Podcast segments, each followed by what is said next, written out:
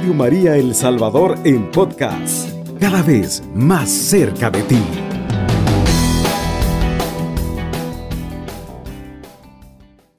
Y una vez más, bienvenidos a esta segunda jornada de la semana bíblica. Ahí nos vamos integrando, hay espacio todavía aquí adelante, ahí váyanos ubicando. Y a los que están en su casa, escuchándonos a través de Radio María, eh, les agradecemos y también agradecemos a Radio María por pues ayudar a, a toda la evangelización en nuestra eh, bueno en nuestra arquidiócesis y en todo El Salvador. A partir del Concilio Vaticano II, que inicia, bueno, todos sabemos, ¿verdad? Estamos hablando allá por el año 1965, la Iglesia Católica está viviendo un tiempo de renovación y transformación en la relación con su actitud y las sagradas escrituras. Este proceso fue iniciado oficialmente por la constitución dogmática de Verbum, con el, en el capítulo sexto, la sagrada escritura en la vida de la iglesia. Todo este capítulo es la base de la pastoral bíblica y en ella encontramos los fundamentos y los argumentos para el trabajo bíblico a nivel pastoral. Los padres sinodales en la Dei Verbum 22 han hecho una exhortación que ha sido el impulso decisivo para el trabajo bíblico. Ellos decían, los fieles han de tener fácil acceso a la Sagrada Escritura. Esto es determinante, pues está invitando a que los católicos tengamos acceso directo a la Biblia, cosa que en aquella época y aún hoy unos pocos siguen pensando que la Biblia no es para los católicos. Esa época ya ha pasado, hermanos. A partir del Concilio Vaticano II, la Dei Verbum, ahora la propuesta de la Iglesia pasa por un acercamiento y una relación personal y directa con el texto sagrado. Por otro lado, la perspectiva para el acercamiento bíblico es que sea fácil, que se pueda entender, que esa palabra esté en las manos de la gente, para que después de reflexionarla llegue al corazón y de ahí a las actitudes, es decir, a las manos y a los pies. La fe católica tiene tres fundamentos. Ayer también nos lo mencionaba nuestro hermano Adilson, íntimamente relacionados entre sí, la escritura, el magisterio, del que él nos habló bastante, y la tradición. Son tres aspectos que se iluminan mutuamente y se van enriqueciendo uno del otro. De ahí que la Dei Verbum 21 coloca la base de nuestra fe en las sagradas escrituras cuando nos dice, la iglesia siempre ha venerado la sagrada escritura como lo ha hecho el cuerpo místico de Cristo. Esta es una afirmación fundamental en cuanto a nuestra actitud en referente a la palabra escrita. Lo que dice el concilio, hermanos, es que para la iglesia las escrituras, la Biblia, tiene la misma importancia que aquello que es el corazón de toda la vida, es decir, la Eucaristía. O sea, van íntimamente unidos. De ahí se infiere que el tema bíblico no es secundario, ni algo suplementario o contingente en la vida de la fe. El concilio es claro y dice y sincero al decir, pues sobre todo en la sagrada liturgia, nunca ha cesado de tomar y repartir a sus fieles el pan de vida que ofrece la mesa de la palabra de Dios. Sabemos la primera parte, liturgia de la palabra. Y del cuerpo del, de Cristo. No es solo ahora que la iglesia está prestando interés a la Sagrada Escritura, y eso yo se los he dicho, y ya con la, con lo, la historia, bueno, del santo que hoy celebramos, San Juan Crisóstomo, lo afirmamos. Esa relación por muchos años estuvo por medio de la liturgia, principalmente en las prédicas, a la humilía que hoy hemos escuchado de San Juan Crisóstomo, empapadísima de la palabra de Dios. De ahí que la tradición, que tradicionalmente nuestro acercamiento al texto escrito fue de forma oral, auditiva, lo que nos explicó nuestro hermano Adilson ayer. Se escucha la palabra y la mayoría de los católicos conocemos pasajes de la Biblia, pero como tradicionalmente no se les colocaba el texto en las manos de las personas, no se sabía exactamente dónde encontrarlos. Pero ese tiempo ha pasado. A partir de la renovación que ha suscitado el concilio en la vida de toda la iglesia, ahora la propuesta es Biblia en mano. Ven que no es una manía del Padre Manuel. Para conocer y valorar los fundamentos bíblicos de nuestra fe. El concilio insiste en que tanto la palabra de Dios como el cuerpo de Cristo hacen parte de la única mesa. Liturgia de la palabra y liturgia eucarística. Es una doble dimensión. Por un lado la escritura y por otro lado la Eucaristía. De ahí la relación íntima y directa que existe entre la Biblia y la liturgia. No se puede excluir ni separar esta relación de complementariedad que existe entre ambas. Una lleva a la otra y una encuentra su plena dimensión en la otra. Por tanto, la Biblia lleva a la Eucaristía y la Eucaristía lleva a la Biblia. La, la misma Dei Verbum dice claramente, la Iglesia ha considerado siempre como norma suprema de su fe la Escritura, unida a la tradición que ya inspirada por Dios y escrita de una vez para siempre, nos transmite inmutablemente la palabra del mismo Dios. Y en las palabras de los apóstoles y los profetas hace resonar la voz del Espíritu Santo, dice la Dei Verbum número 21. Después de esta introducción, vamos ahora a, a escuchar el tema de este día que nos lo va a presentar nuestro hermano Noé Ansora. Él es parte del Ministerio de Catequesis de la sede Veracruz y también, junto con su esposa, coordinador de la pastoral familiar de mencionada eh, sede. Démosle un aplauso a nuestro hermano.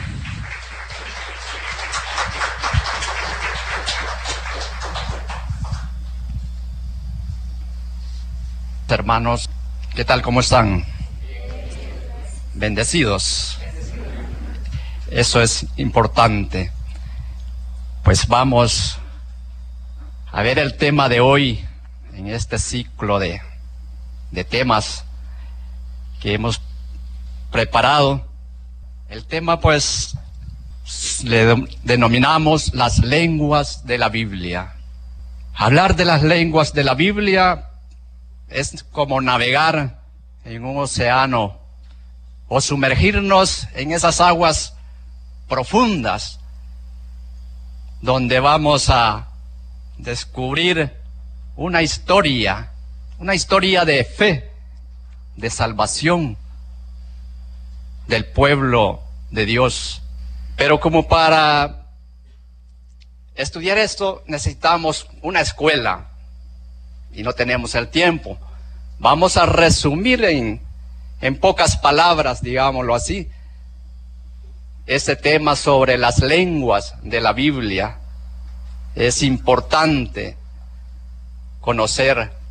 Yo creo que todos tenemos ya una idea bastante clara sobre las lenguas que fue escrita la, la, la Biblia. Nada más vamos como a recordar eh, en, esta, en este momento lo que ya sabemos, pero antes quisiera leer en el Evangelio de San Juan, en el primer capítulo y un versículo quizás eh, nada más para introducirnos eh, en algo que es importante también. Nada más. Dice, en el principio era el verbo, la palabra, y el verbo estaba ante Dios y el verbo era Dios. ¿Por qué quiero leer este texto, porque nos habla de la palabra, del verbo, aunque como todos conocemos, se refiere a Jesús mismo. Pero estamos hablando de las lenguas y vamos a hablar de ese lenguaje con el que fue escrito la Biblia, las sagradas escrituras. Los libros se escribieron en tres lenguas diferentes. Como sabemos, el hebreo,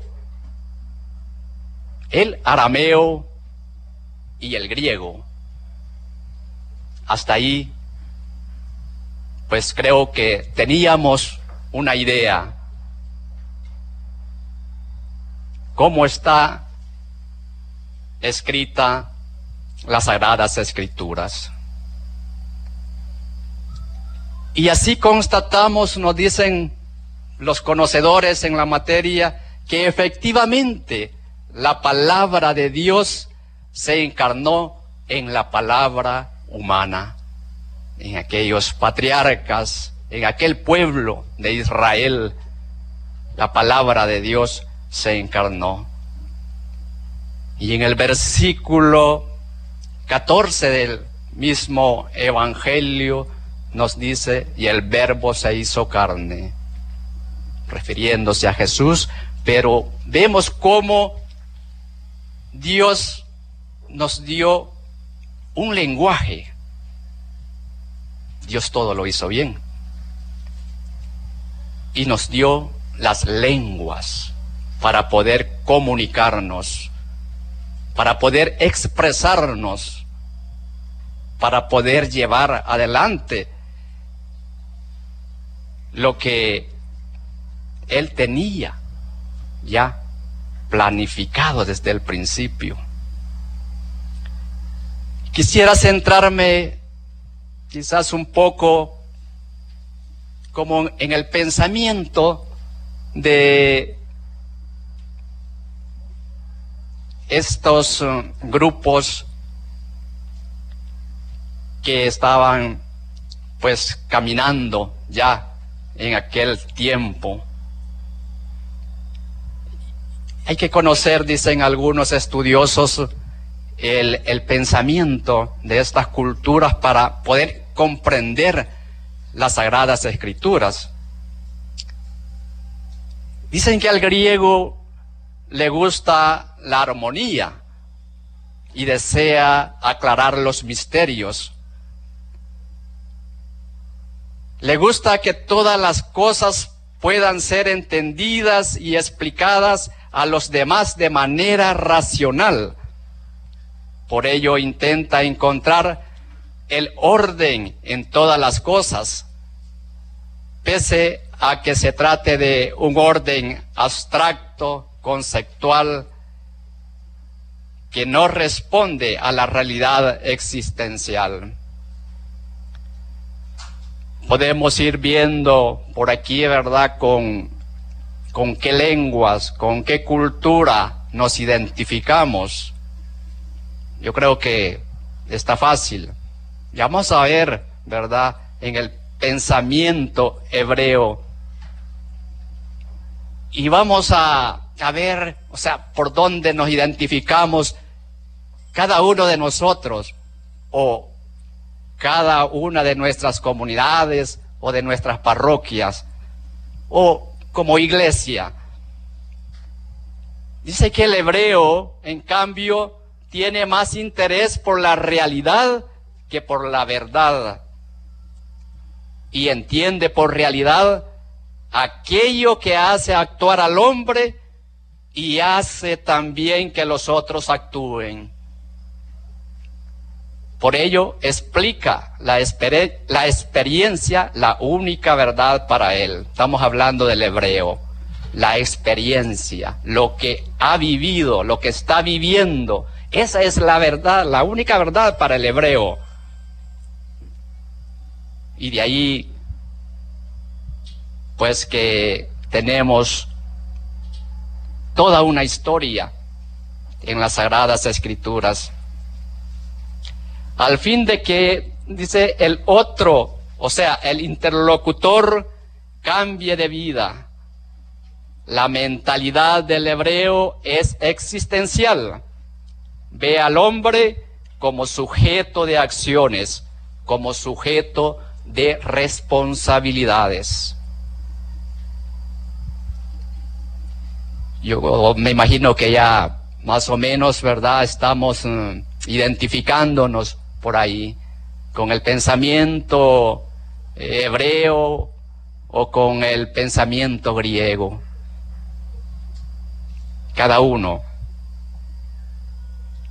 La Biblia, por consiguiente, nos dicen los conocedores en la materia, es un libro de experiencia personal, un libro en el que los autores muestran las experiencias personales y dan testimonio de ellas en forma de historia. Así está escrita la palabra de Dios. Así es como tenemos todo lo que conocemos hoy en día de las Sagradas Escrituras. En este sentido, dice, su concepción de la historia es completamente distinta de la nuestra. Por ejemplo, designan naciones y tribus como si fueran personas. O sea, hemos, cuando leemos la Sagrada Escritura, damos cuenta de, de nombres que son de, de personas, pero que también tienen su origen en una tribu, en, un país o territorio, ¿verdad? Entonces el pensamiento, o sea, la cultura de, de ellos,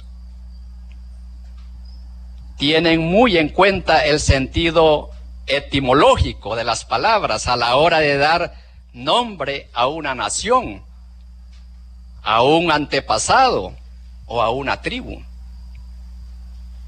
Ponen el nombre que mejor pueda significar la realidad profunda de la nación o antepasado o tribu en cuestión. Este es el pensamiento, ¿verdad? De, de estas culturas que nosotros conocemos ya en las sagradas escrituras. Pero veamos el arameo, algo, algunas características también. El arameo es una lengua semita relacionada con el árabe o bastante similar.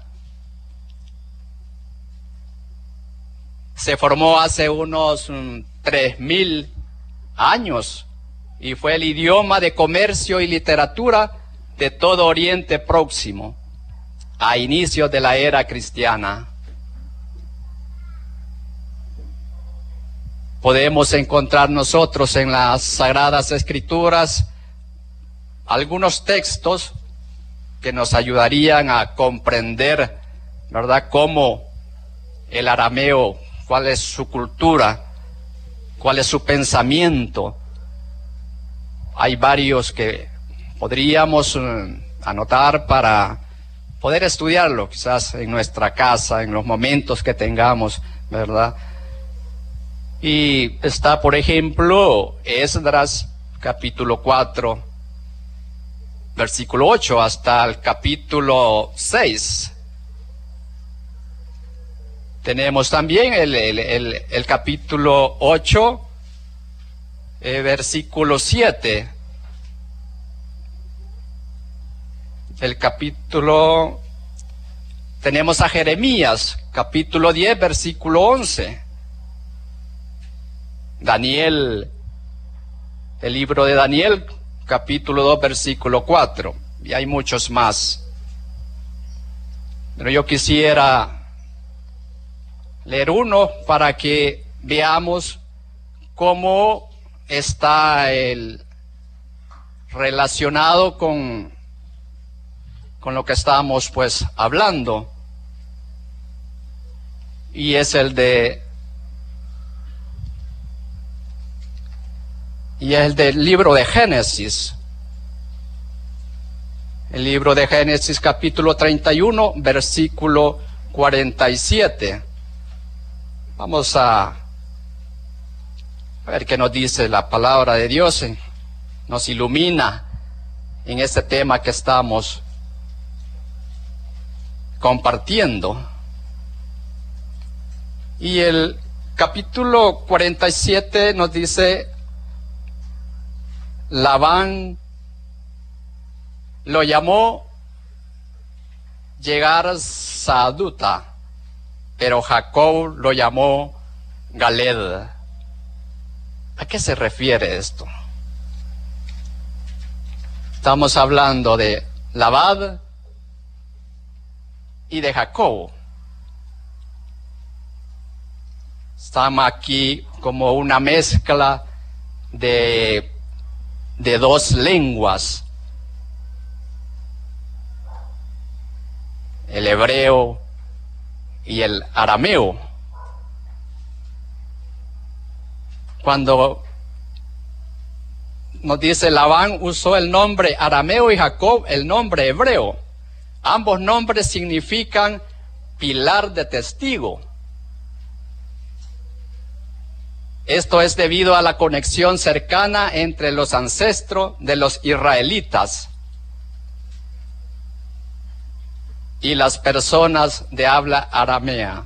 ahí ya hubo una, una mezcla, ¿verdad?, de, de dos lenguas. Y eso es, lo encontramos en la palabra de Dios. Durante la cautividad en Babilonia, el exilio judío adoptó este lenguaje al mezclarse con otras personas que lo usaban.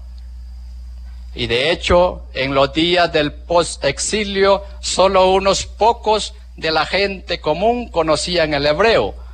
Sin embargo, todos ellos entendían el arameo.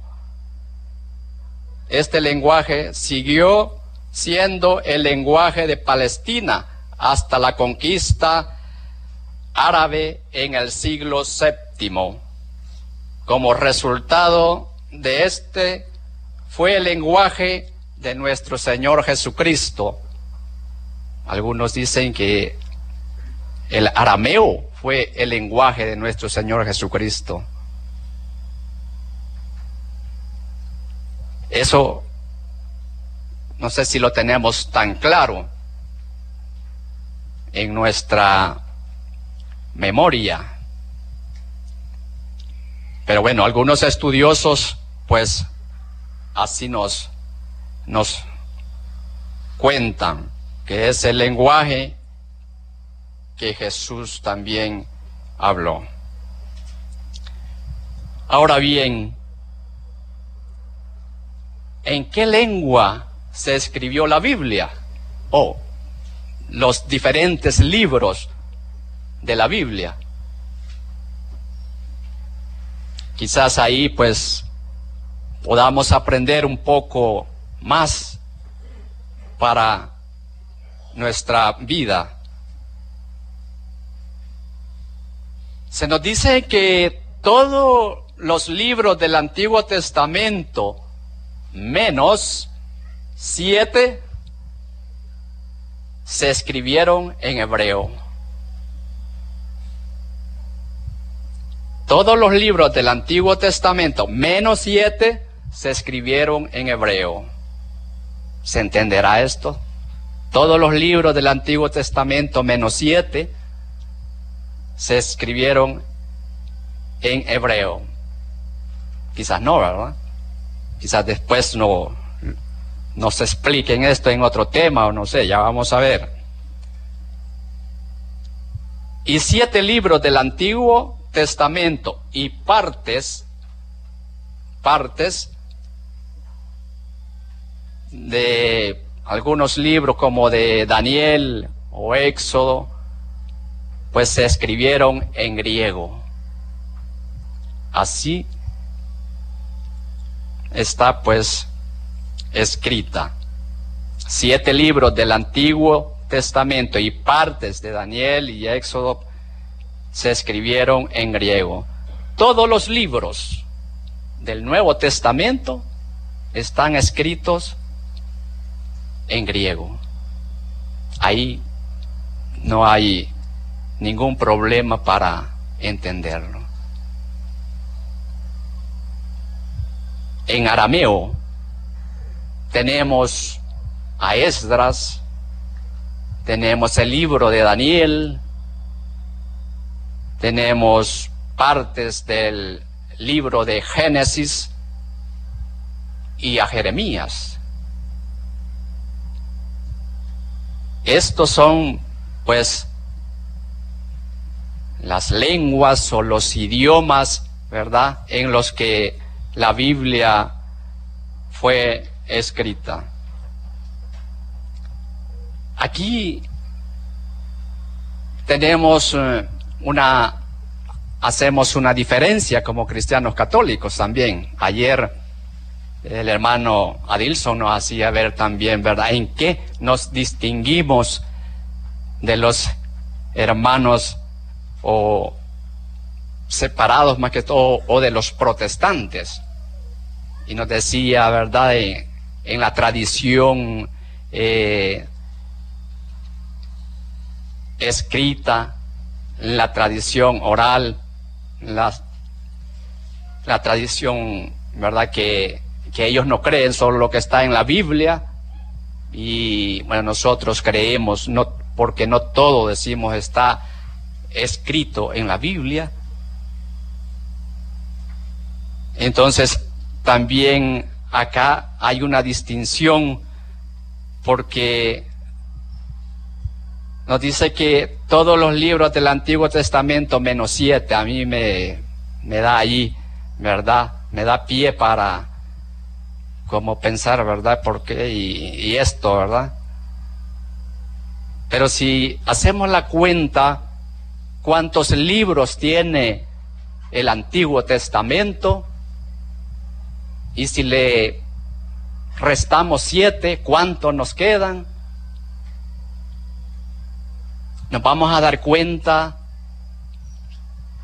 que nos van a quedar, ¿cuántos? 46 menos 7. ¿Cuánto? 39, ¿verdad? Y entonces eh, ustedes eh, le han preguntado a un hermano separado, o ellos han dicho, ¿verdad?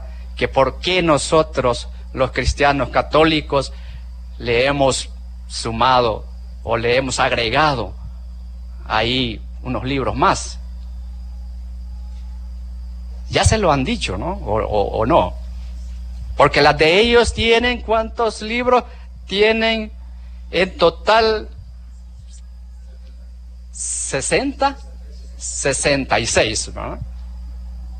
Y son estos siete libros que le estamos restando eh, aquí al Antiguo Testamento, los que ellos no lo tienen. Pero ¿por qué esa diferencia? Esa sería la pregunta. ¿Y cuáles son esos libros? ¿Verdad?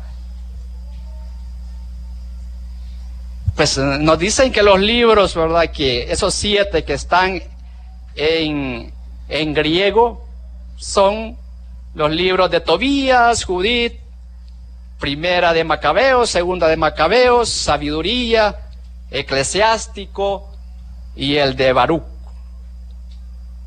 Pero, ¿cuál es el problema? El problema nos dicen los estudiosos que es eh, una situación histórica, teológica muy compleja. Así, muy compleja, pero que podemos eh, comprenderla quizás con un poquito de, de profundidad, de leer. Vamos a ver si no podemos deslucidar esa esa situación. En tiempos de Jesucristo encontramos que en Palestina el pueblo judío solo acepta el Antiguo Testamento y todavía no había definido la lista completa de sus libros sagrados. Anoche también nos hablaba el hermano Adilson sobre, ¿verdad?, cómo se iban incorporando algunos libros a la Biblia los que estuvimos anoche aquí podemos eh, recordar ese, ese tema. ¿Qué criterios usaron los judíos para fijar esta lista de libros sagrados? Primero, deberían ser libros sagrados a los cuales se reconocía la verdadera fe de Israel para asegurar la continuidad de esta fe en el pueblo. Habían varios escritos que parecían dudosos en asuntos de fe para ellos. Además, aceptaron solamente libros sagrados escritos originalmente en hebreo y en arameo. Ahí está ya un problema. Este último dato es muy importante porque de ahí viene después ese problema de la diferencia de libros. Simultáneamente, ¿verdad? A la comunidad judío, pues, palestina, que tenía esta, este decálogo o esa lista. Simultáneamente existía una comunidad judía en Alejandría, en Egipto. Los judíos en Egipto ya no entendían el hebreo porque hacía tiempo habían aceptado el griego, que era la lengua oficial de todo el cercano oriente. Y en sus reuniones religiosas, en sus sinagogas, ellos usaban una traducción de la Sagrada Escritura del hebreo al griego que se llamaba de los setenta. La traducción griega de los 70 conservaba los 39 libros que tenía el canón palestino, canón hebreo, más otros siete libros en griego. Y así completaban los 73 libros. Estamos hablando pues de la comunidad judío de Alejandría. Y esa es la historia como pues, ¿por qué unos usan menos libros? Nosotros los cristianos eh, católicos tenemos una Biblia más, más completa.